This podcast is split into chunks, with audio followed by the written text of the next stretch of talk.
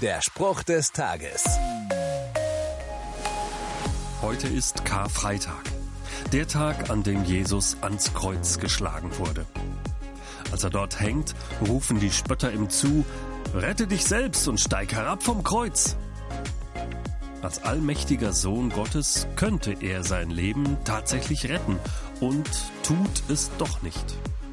Wir können es nicht und hören trotzdem nicht auf, es aus eigener Kraft zu probieren. Jesus ist für dich und mich am Kreuz gestorben. Er hatte nie vor, sich selbst zu retten, er hat dabei immer nur an deine Rettung gedacht. Damals am Kreuz hat er nicht sich, sondern dich gerettet. Glaubst du das? Der Spruch des Tages steht in der Bibel. Bibellesen auf bibleserver.com.